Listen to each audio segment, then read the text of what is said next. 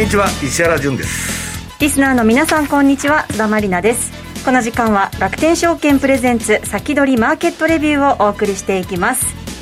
改めましてパーソナリティは現役ファンドマネージャー石原潤さんです、はい、こんにちは。はいこんにちは。よろしくお願いします。そして今日のゲストご紹介しましょう。今日は楽天証券経済研究所チーフアナリスト今中康夫さんです。よろしくお願いします。よろしくお願いします、はい、今中です。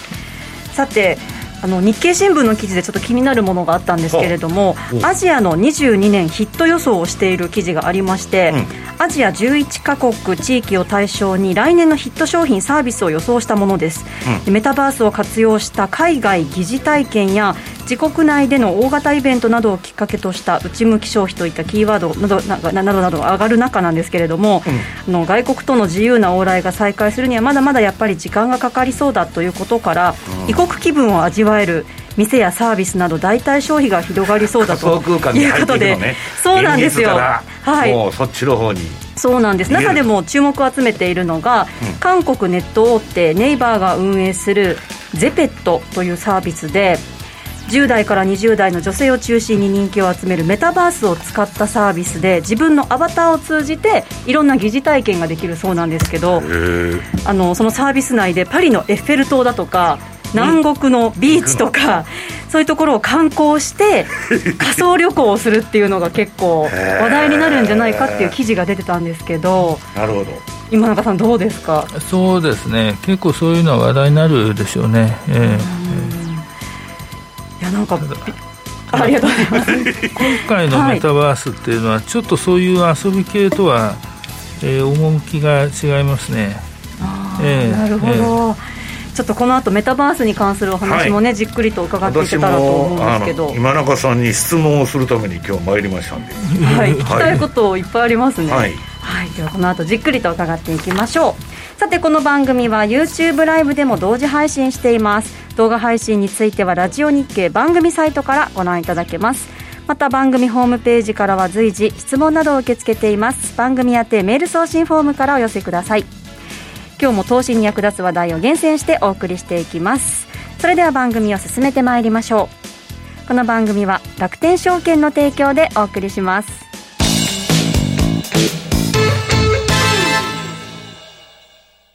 米国株は1株から取引可能誰もが知っている有名企業でも数千円や1万円前後で投資できるところがあるんです。楽天証券にすでに口座をお持ちなら、特別な手続き不要で、そのまますぐに米国株のお取引ができます。しかも取引手数料は税込みで約定代金の0.495%。最低取引手数料はなんと0円。取引手数料の上限は税込み22米ドルと決まっているので、高額取引も安心です。またスマートフォン用アプリ iSpeed でも米国株取引が可能。いつでも気軽にお取引いただけます。詳しくは楽天証券米国株で検索。楽天証券の各取扱商品等に投資いただく際は、所定の手数料や諸経費等をご負担いただく場合があります。また、各取扱商品等は価格の変動等によって損失が生じる恐れがあります。投資にかかる手数料等及びリスクについては、楽天証券ウェブサイトの投資にかかる手数料等及びリスクページや、契約締結前交付書面等をよくお読みになり、内容について十分にご理解ください。金融商品取引業者、関東財務局長、金賞第195号、楽天証券株式会社。ウィークリーマーケットレビュー。さあ、このコーナーでは楽天証券経済研究所チーフアナリスト今中康夫さんにお話を伺っていきます。今日のテーマは2022年の投資テーマメタバースと EV ということなんですけれども、はい、やっぱりこの話題来年中心になっていきそうですかね。そうですね。やっぱり22年の投資テーマということになるとですね、やっぱりハイテクではメタバース、それからあとやっぱり EV ですね、はい、えー、このあたりどうなるかというのはちょっと外せないんではないかなと、えー、いうふうに思います。でまあ、あのあのネットに出している表を見ていただく、グラフですね、見ていただくとですね、えー、とこれあの、メタバースの世界市場規模ということでございまして、えー、昨年20年の推定で約5兆円と。えー、これあの、要するにですね、機材とか、あのいろいろその上で売ってる金額とか、全部ひっくるめての話ですけれども、うん、これが28年に日本円換算で約90兆円になりますよと、うん、えー、いうことです。で、あのメタバースについて出てるあの予想というのは、大抵こういう形のかなり景気のいい予想になっていると、えー、いうことですね。であの実際のところ、どうなるかということなんですが、その次のグラフ見ていただくとですね、これがメタプラットフォームスの設備投資ということで、えー、今期、えー、190億ドル計画していますと。で、これが来期290から340億ドルになりますと。で、今年からあメタで、まあ、旧フェイスブックですけども、えー、100億ドルのメタバース投資を始めますよと、うん、これが数年続きますよと。で多分まあこれを入れてということなんですけれども、来年、大幅に投資が、設備投資増えますよと、これがデータセンターと通信ネットワークですね、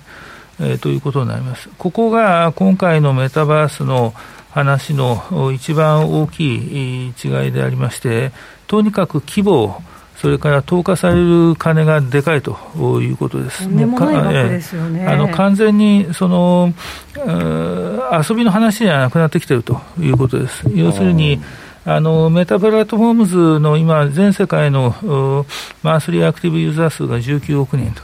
でこれを全部仮想空間に移してしまおうという考え方ですね、うん、でその上で、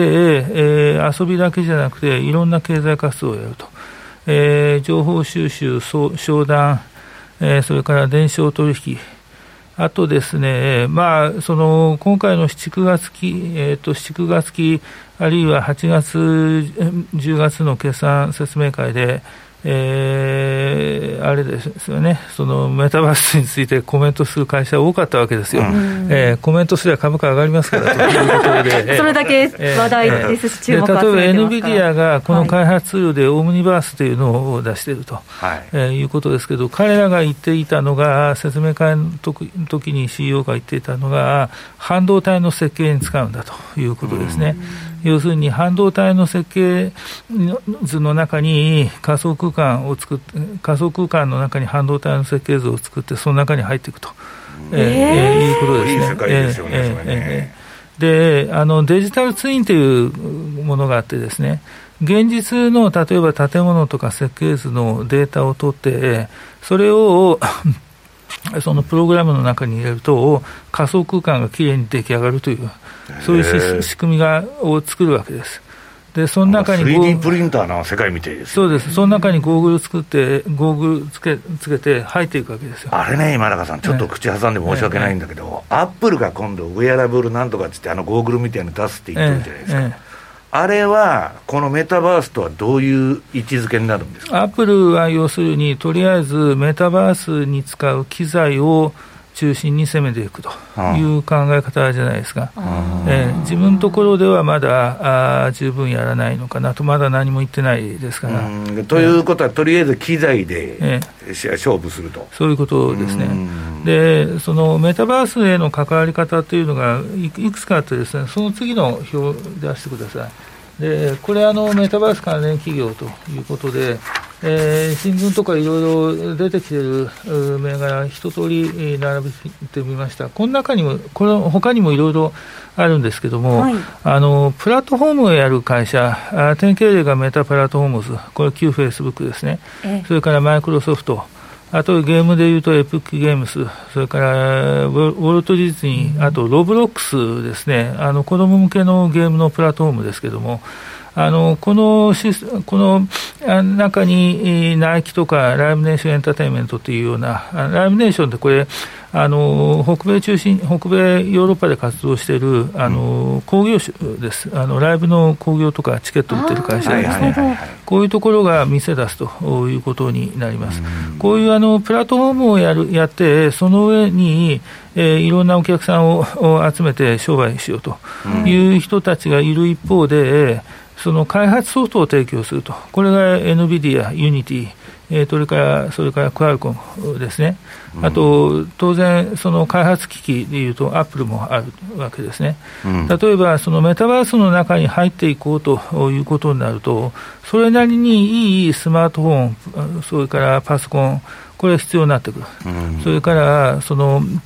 あの今まだメタバースの画面見るとアニメです、3D とはいえアニメですけども、はい、おそらくもう高精細 CG になるのはもう目に見えてるんで。それ、今中さん、Windows のスペック的にはどのぐらいのあれなんですか、メモリだとか CPU だとか、えーと、かなり高いと思いますよ、高い方がサクサクいくんじゃないですか。えーえー例えばメモリでいうと16ギガから32ギガ、まあ、16が最低と、ええ、うん、ええ、そのくらいあった方が多分サクサク動くんじゃないでしょうかね、あのやっぱりプログラムはの、えー、量は大きくなっていくと考えておいた方があいいだろうと思います。そうですね、えー、でこういうあのプラットフォーム商売をやる会社と、それからソフトや機器を、機器、機材ですね、これ VR、AR も含めて、えー、そういうことをやる会社が出てきて、えー、それから当然、これ、アメリカでやる場合ですね、IT コンサルティング、これ、必ず出てきますんで、んアクセンチャーのような会社ですね、えー、コンサルも入ってくるんですね、コンサルも、これはもう確実に入ってきますね、これ。えー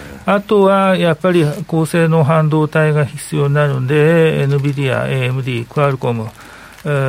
インテルもやっぱりサーバー用の CPU はやってるわけですから、入ってくるということになると思います。あと通信ネットワークですね。えー、要するに有線だけじゃなくて、やっぱり無線、特にミリ波があると、えー、非常にいいなということになろうかなと思います。まあ、こういうふうにそのいろんな会社があ関わってくると。えー、いうことになるんで、えー、えー、でも特徴としては、えー、100億の単位じゃありませんと。えー、数千億から数兆円かけてきま、まあ、8兆ドルと言われてますからね。えー、えー、いうことになって、その投資金額そのものが、えー、とにかくばかでかいと。いうことなんで、あのこれに、このメタに、フェイスブックに他社が追随すると、まあ、とりあえずマイクロソフトは手を挙げてるわけですけども、えー、なるとすればメタバース景気ということで、22年は、えー、メタバース景気元年ということにこれね、今中さん、まあ、多岐にわたってるんですけど、メタバース関連って。えー柱になるというか、これっていうのはね、なんかあの、私が調べたところ、まあ、メメタバースの ETF がもう結構出てるんですよ。ええ、でね、組入れ比率見ると、まあ、NVIDIA がトップで11%ぐらい入れてて、ええ。えー、ロブロックス、マイクロソフト、そういうのはまあ上位に並んでるんですけど、ええ、どこがはっきり言って一番いいのは NVIDIA なんですか？あのですね、これ、もしメタバースが本物になるとすると、一番儲かるのはプラットフォームです。あということは、そのメタが。メタです。もう言い出しっぺはメタですが、えー、もうメタはとにかく、これやって世間の目をそらさないとあちこちで攻撃されまくってるわけなんで、えー、この際も 客を全部、で、もう一つですね、メタの、あの、フェイスブックの抱えている問題が、そのアップルが自分のところの広告を拒絶する権利をアップルユーザーに与えてしまったと、うん、で拒絶されると、そのフェイスブックで活動している中小企業は、えー、その広告の反応というのが全然わからなくなってしまう、もっとあのアップルのそのアップルのその端末で、えー、売買する、物売買する人っていうのが、えー、チェイスされない、追跡できなくなってしまうと、えー、いうことになるわけです。なんで、フェイスブックは完全に自分の世界だけを作って、囲い込みたいと、えー、囲い込みたいということですね。それがえー、この3兆円から4兆円の投資やりますと。えー、お金かけてすごいですけど、今、今中さんからこう本物になるとするとっていう言葉があったんですけど、もしかしてそのリスクというか、本物にならない可能性もあるんですえーとですね、結局、こける可能性が全くないわけじゃないと思います。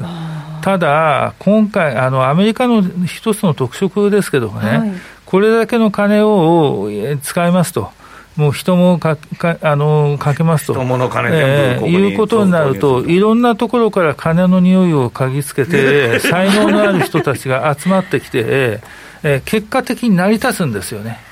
えー、これがアメリカですね。まあ、こういうなんてね、えー、新しいもんっていうのはあの、当たるか王国するかどっちかっていうのが多いんだけど、まあ、これは今永さんの読み筋だと、まあ、ある程度いけると。ある程度いきます。ある程度今回の場合、遊びだけだと難しいと思う。あ遊びだけだとそれほど広がらないと、ビジネスに行かないと。そうです。例えば、電商取引はアバター経由である、えー、それからその製造設計ですね。例えば自動車の設計をやるときに関わっている人たちがみんな例えば数千人規模で、その仮想空間上に同時に集って、設計図をいろいろ検証していくシミュレーションしていくこれは多分できるようになるだろうと思います。えー、それを仮想空間でやっ仮想空間でですね、それから工場の運営シミュレーションですね、こういうのもできるだろうと思います。でかつ、教育研修に対して非常に大きな効果があります。これ、3次元で見るわけですから。なるほど、えー、だからそそのそれをやるようなソフトウェアのビジネスもできるでしょうし、えー、いろんなそういうシミュレーターのビジネスですね、そういうものもできるでしょうだけど岩中さん、それやろうと思ったら、ソフトパソコンがね、ハイスペックじゃないと、そうです結構厳しいですよね。あのですね今あの、アップルのその M1MAX 搭載してる、はいうん、MacPC の最上機種ありますよね。えー、40万以上するやつ、うん、あれを映像系のビジネスやってる人たちが個人で買っていってます。ええ、うちの会社でも買ってる人いますから、なるほど、ええええ、そういう状況になってます、もうこれは、あのこういうあのメタバースを構築するだけで、映像系のビジネス、相当で出てきますから。ええもうここはですね、はっきり下品な話ですけども、金の匂いがプンプンする話になってくると、ええ、いうことになるわけですよ。ええ、まあ、でも今のお話聞いてると、パソコン買い替えようかしらっていう人もまだまだ増えてきそうですね、さらに。いや、買い替えないと、もう動かないとか、ついていけなくなってしまいそうですね。やっぱり古いものよりも新しいものでやった方があいいでしょうね。えー、なんで、このプラットフォームをどういうふうに組み立てていくのかと。いうことが一つ大きな、えー、ポイントになってくる。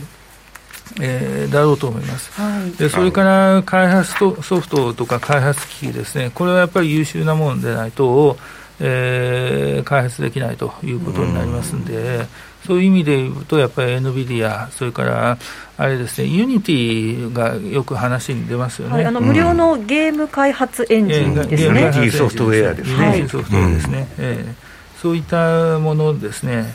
あと、まあ、あのメタバース、以前のメタバースだとですね、その結局 VR、AR だという話になっているんですけど、まあ、今回はそれももちろんあるんですが、えー、眼目はむしろ、えー、我々のリアルの世界ともう一つ裏側に巨大な仮想空間を作ると、うん、いうことになるわけですよ。うん、えー、でかつ、このアバターに、えー、遅かれ早かれ翻訳 AI あるいは通訳 AI が搭載されます。言葉の壁は突破される。取り除かれると。で文化の壁も突破されると。これでもねそうなると今中さんも現実と仮想空間の区別がなんかつかないような。いやこの仮想空間が巨大なビジネスの場になりますよ、ね、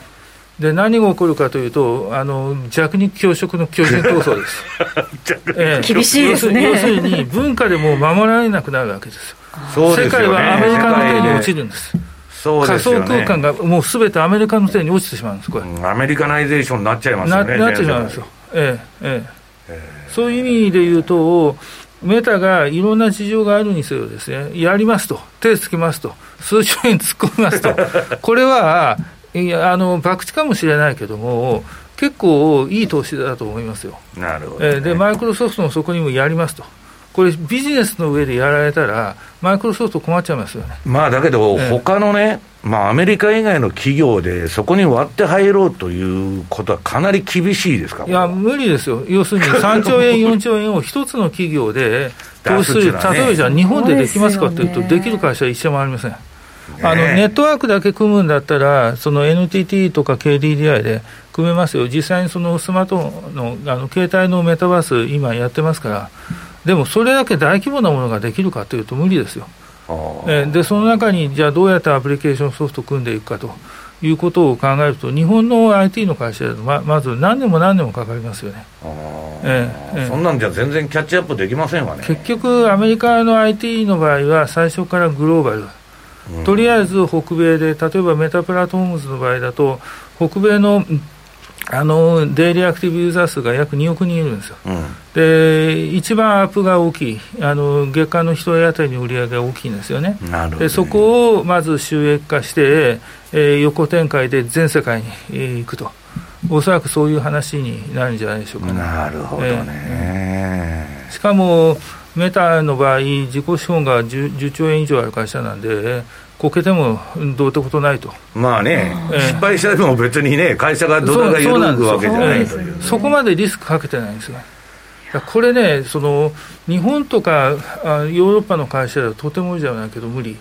でできるとすると中国の会社だけど、じゃあ中国の会社のメタバースに西側の会社が乗っかるかっていうと、それは無理ですよ。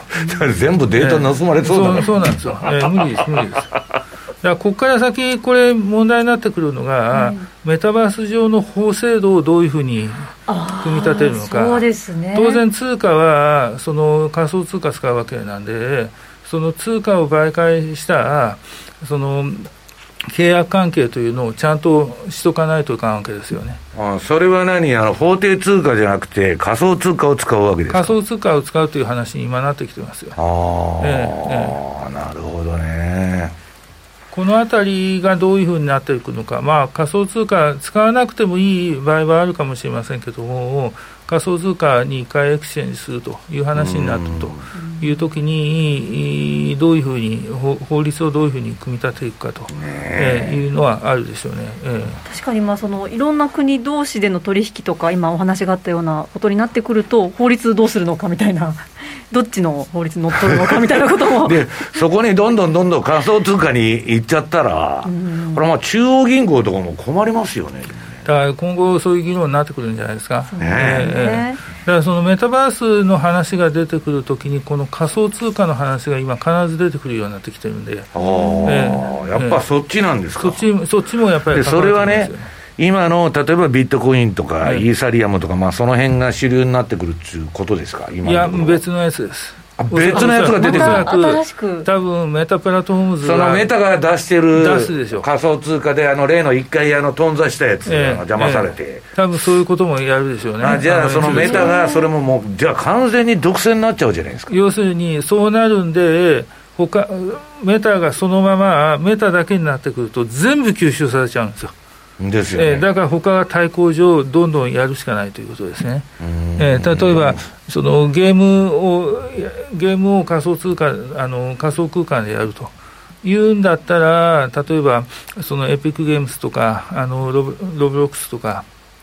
ですね、そういう会社はもう独自でやりますと、現実に言ってるわけなんで、えーえーでマイクロソフトも独自で、まだ構想がよく分かってませんけど、まあ、でも資金量から言ったら、え MS とそのアップルぐらいしかないじゃないですか、対抗。えっとですね、例えばエピックとかだと、資金調達すれば1000億ぐらいは出せるはずなんで、あまあまあ、だからある程度はあって入れると。そうですね、はい、それでは一旦お知らせを挟んで、引き続き今中さんのお話伺っていきます。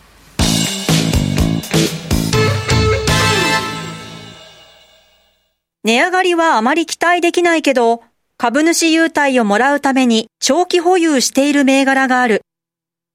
もうずーっと値上がりせず、売るタイミングを逃してしまい、塩漬けになっている株がある。そんな株を楽天証券に貸し出すことで金利がもらえる貸株サービスをご存知ですか？貸株サービスとは、皆さんが保有している株を楽天証券に貸し出すことで株のレンタル料として貸株金利が受け取れるサービスなんです。株の値上がり益や配当金、株主優待を楽しみにするのもいいですが、株を貸し出して金利を受け取れるのも嬉しいですよね。